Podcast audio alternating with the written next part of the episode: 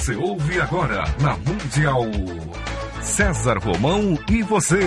César Romão e você. Um programa alegre, descontraído interativo. César Romão e você na Mundial.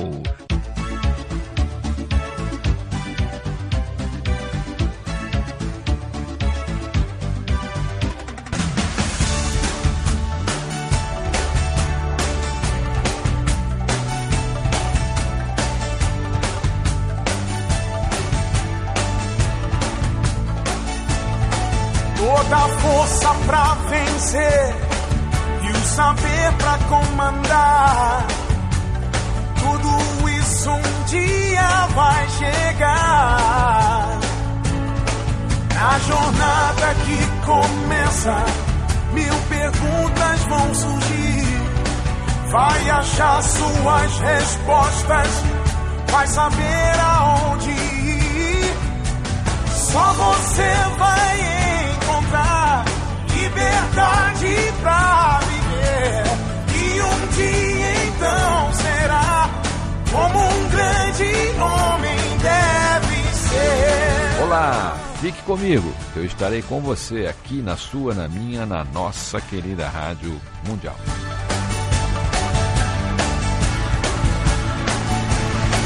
Mesmo sem ninguém contigo, ninguém pra te guiar. Mas com fé e paciência, sei que um homem vai se tornar. Vamos falar hoje sobre renovação. É, renovação.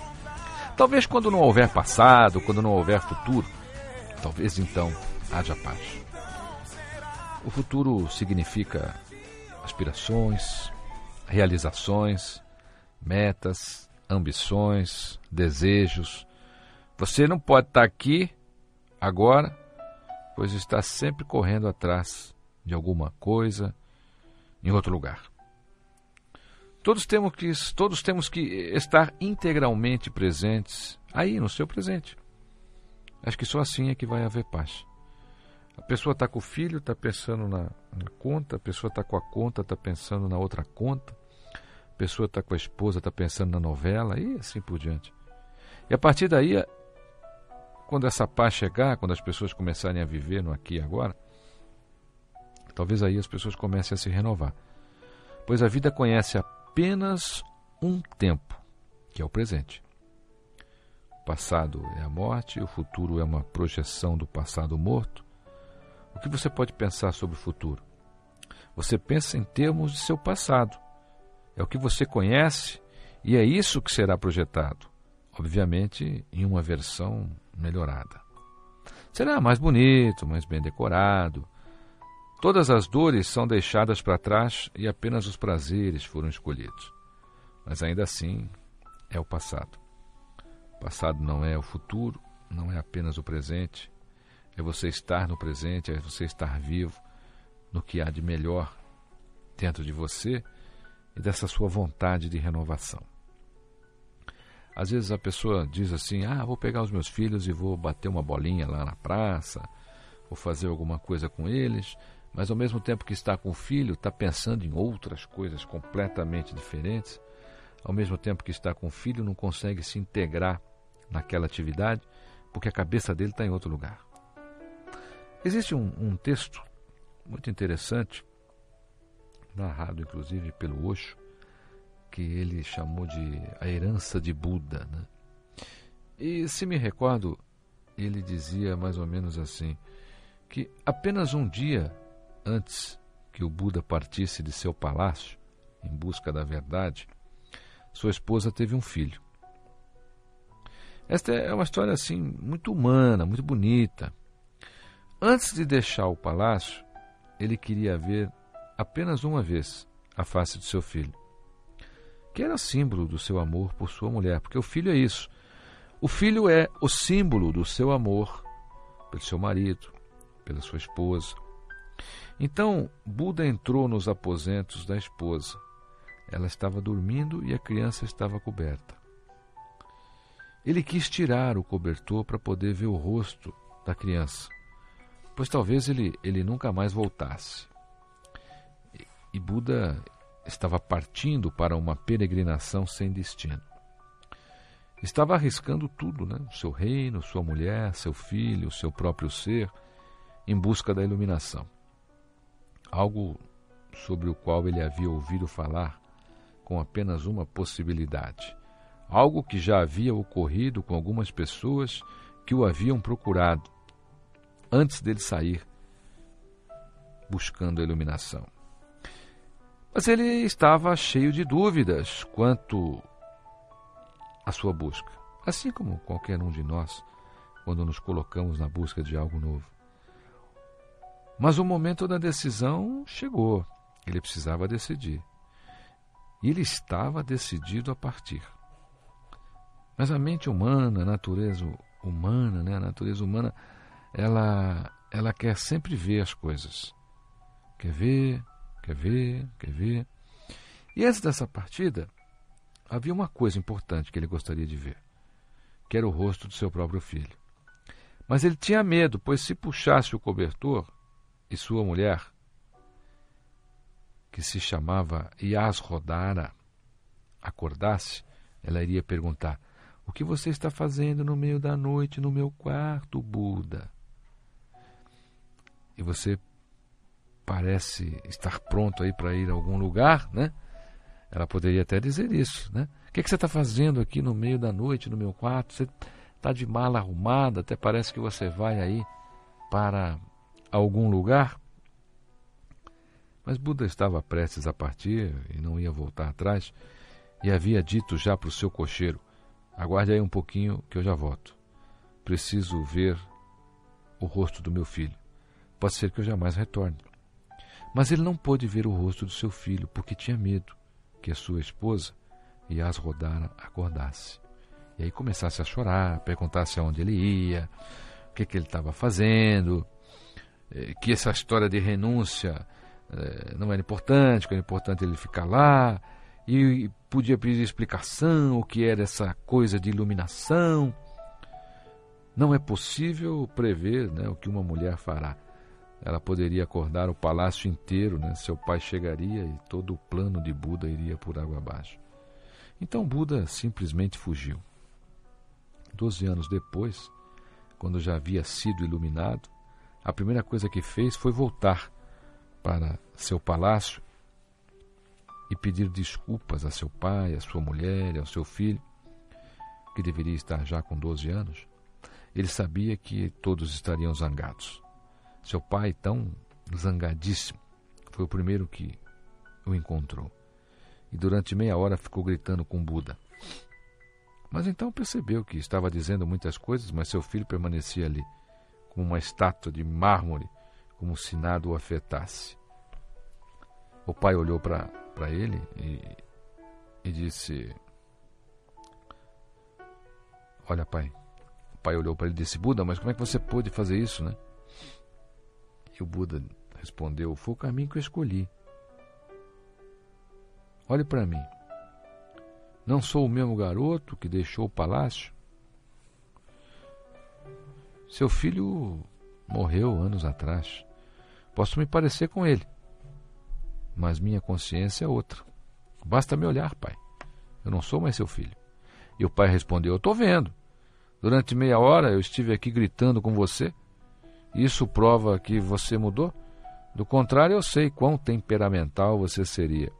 Não conseguiria permanecer nem em silêncio. E o pai continua: Mas o que aconteceu com você? E Buda responde: Eu já vou contar, mas antes quero ver a minha mulher e o meu filho. Eles devem estar esperando, devem estar preocupados comigo. Eles já devem saber que eu voltei. E a primeira coisa que sua mulher lhe disse foi: Posso ver que você se transformou. Esses doze anos foram um grande sofrimento. Mas não porque você se foi. Sofri porque você nada me disse. Se houvesse simplesmente me dito que iria buscar a verdade, você acha que eu teria impedido? Você me insultou profundamente, Buda. Essa é a ferida que eu tenho carregado durante 12 anos. Também pertenço à casta dos guerreiros.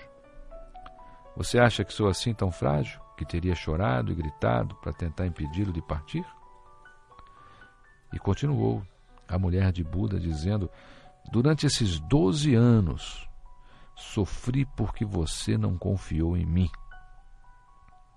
Eu teria deixado você partir, teria lhe dado a Deus, teria ido até a carroça. Primeiro eu queria lhe fazer a única pergunta que tem estado em minha mente durante todos esses doze anos sobre o que quer que você tenha atingido. E você certamente parece ter atingido algo. Você não é mais a mesma pessoa que deixou este palácio. Agora você irradia uma luz diferente. Sua presença é completamente nova e refrescante. Seus olhos são tão puros e cristalinos quanto o céu sem nuvens. Você se tornou belo. Sempre foi belo. Mas essa beleza agora não parece vir desse mundo. Alguma graça vinda do além recaiu sobre você. Minha pergunta é: seja o que for que você tenha atingido, não poderia tê-lo feito aqui, neste palácio? O palácio é capaz de impedir a verdade? A pergunta era extremamente inteligente e o Buda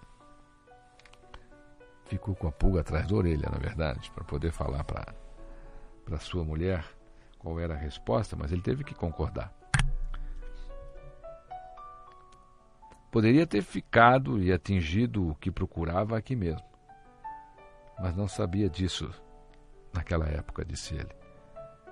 Agora posso afirmar que poderia ter ficado, que não precisava ter ido para as montanhas ou para qualquer outro lugar. Ele tinha, eu tinha apenas que mergulhar dentro de mim, e isso poderia ter acontecido em qualquer lugar, até mesmo neste palácio. Esse palácio é tão bom quanto qualquer outro lugar, mas não posso dizer isso hoje. Naquele momento eu ainda não sabia disso. As pessoas podem encontrar o que buscam exatamente onde estão. Às vezes não se precisa ir tão longe. Ele precisou ir tão longe para saber que o que ele buscava poderia ser encontrado exatamente onde ele estava. E ele continuou dizendo à sua esposa: então você deve me perdoar, porque eu confiava em você e em sua coragem. Na verdade, eu estava em dúvida quanto a mim mesmo. Se você acordasse e eu tivesse visto o bebê, poderia começar a pensar: o que estou fazendo, deixando minha bela mulher que me ama, que se devota completamente a mim, estou deixando também meu filho com apenas um dia de vida? Se vou deixá-lo porque eu trouxe ao mundo, estou fugindo das minhas responsabilidades? Se meu velho pai houvesse acordado, teria sido impossível para mim poder partir. Então, não é que eu não confiasse em você. Na verdade, eu não confiava era em mim mesmo, disse Buda. E ele continua, sabia que havia uma excitação e eu não estava completamente decidido quanto à minha renúncia. Uma parte de Buda ficava dizendo: O que você está fazendo? E outra parte dizia: Está na hora de fazer o que deve ser feito. Se você não o fizer agora, ficará cada vez mais difícil. Seu pai está se preparando para lhe coroar. Uma vez que você seja coroado rei, será mais difícil partir. E Asrodara, que era sua esposa, disse a ele assim: Essa era a única pergunta que eu tinha a fazer. Eu estou imensamente feliz que você tenha sido absolutamente sincero ao dizer que poderia ter atingido o que procurava aqui ou em qualquer outro lugar. Agora vá falar com seu filho que está esperando ali. É um garoto de 12 anos que tem me perguntado continuamente por você, e eu tenho dito para ele: espere, que Buda voltará.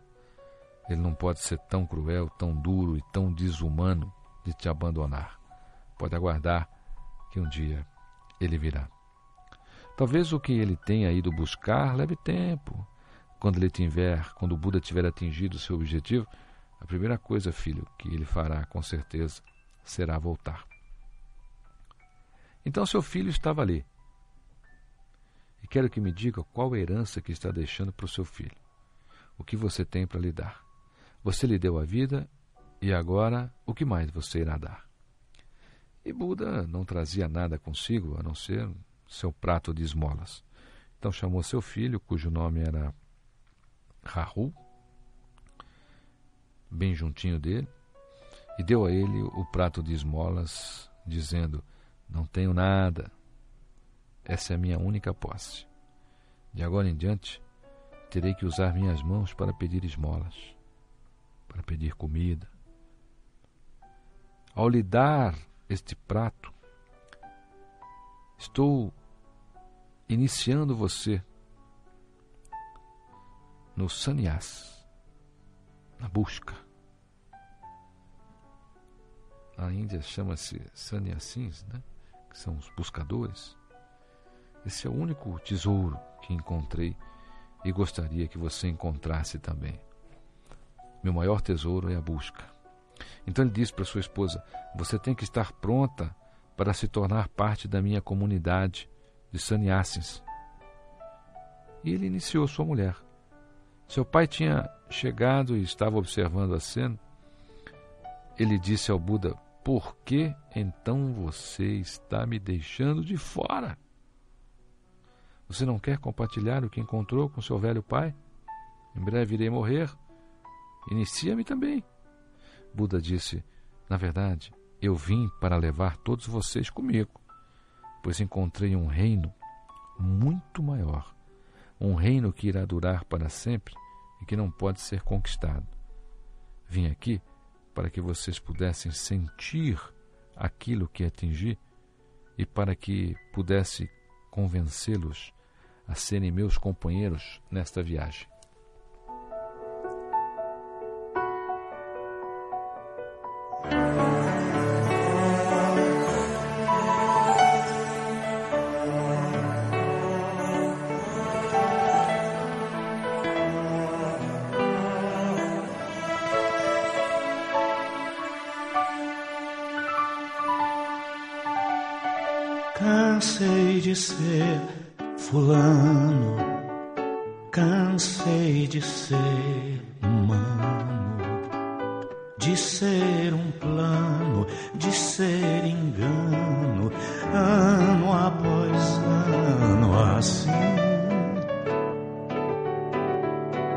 Bebi de fonte lago, vida me fez estrago. Nem um afago, buscava um mago, Deus o que eu sou, enfim.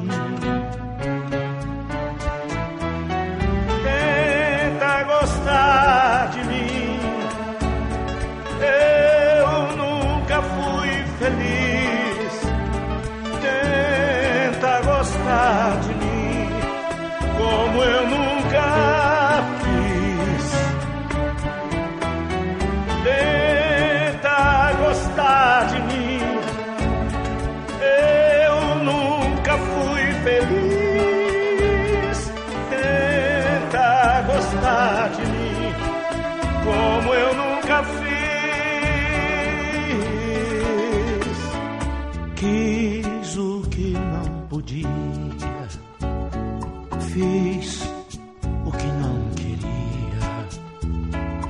com dor ferido, sonho abatido, tento adiar meu fim. Tento acender o fogo, tento fingir de novo, tento um motivo, tento um sorriso. Deus, por que foi assim?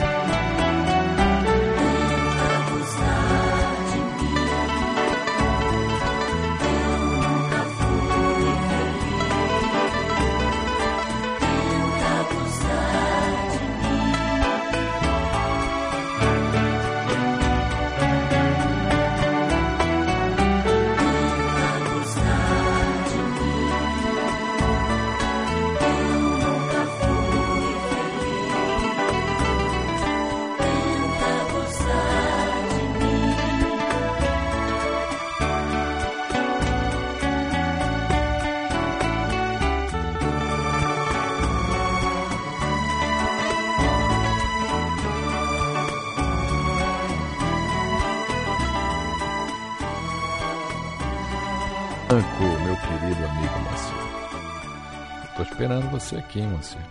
Vamos falar um pouquinho de raiva? Ah, Romão, eu não sinto essas coisas. Será que não sente mesmo? Será que não sente? Vamos falar um pouquinho de raiva, vai? Não quer falar? Tá bom, mas eu, eu vou falar. Vamos falar um pouquinho só. Tá bom? Vamos falar um pouquinho de raiva. Não sente raiva? Sente, né? Às vezes a gente sente. Da próxima vez que você sentir raiva, corra em torno aí da sua casa sete vezes. É. Ou corra na rua da sua casa. Depois você se senta aí sobre uma árvore e observa para onde foi a raiva. Você não a reprimiu, você não a controlou, você a jogou sobre outra pessoa. A raiva é apenas um vômito mental. É isso mesmo. Não há necessidade de jogá-la sobre outra pessoa, não. Corra um pouco, ou pegue uma almofada, bate nela.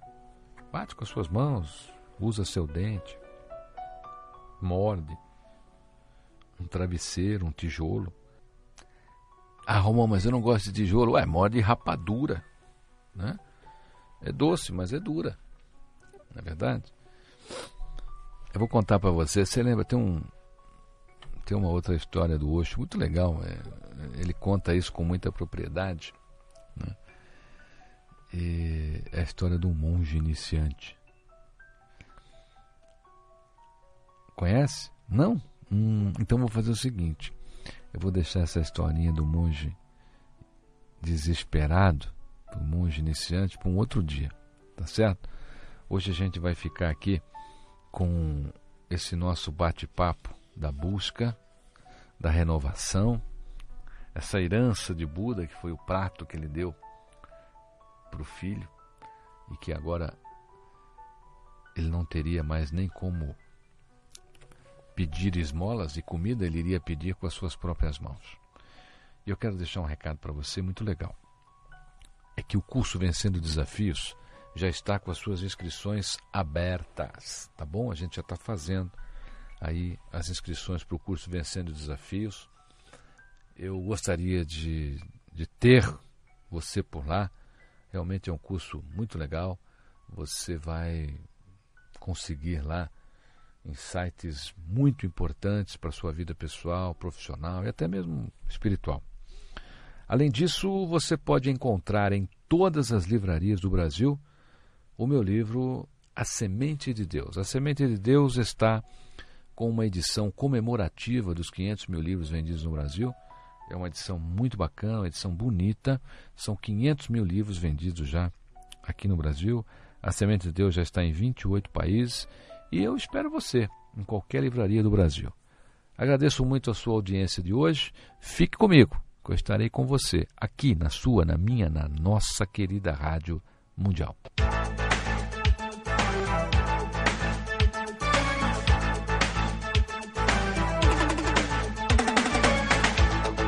Você ouviu na Mundial.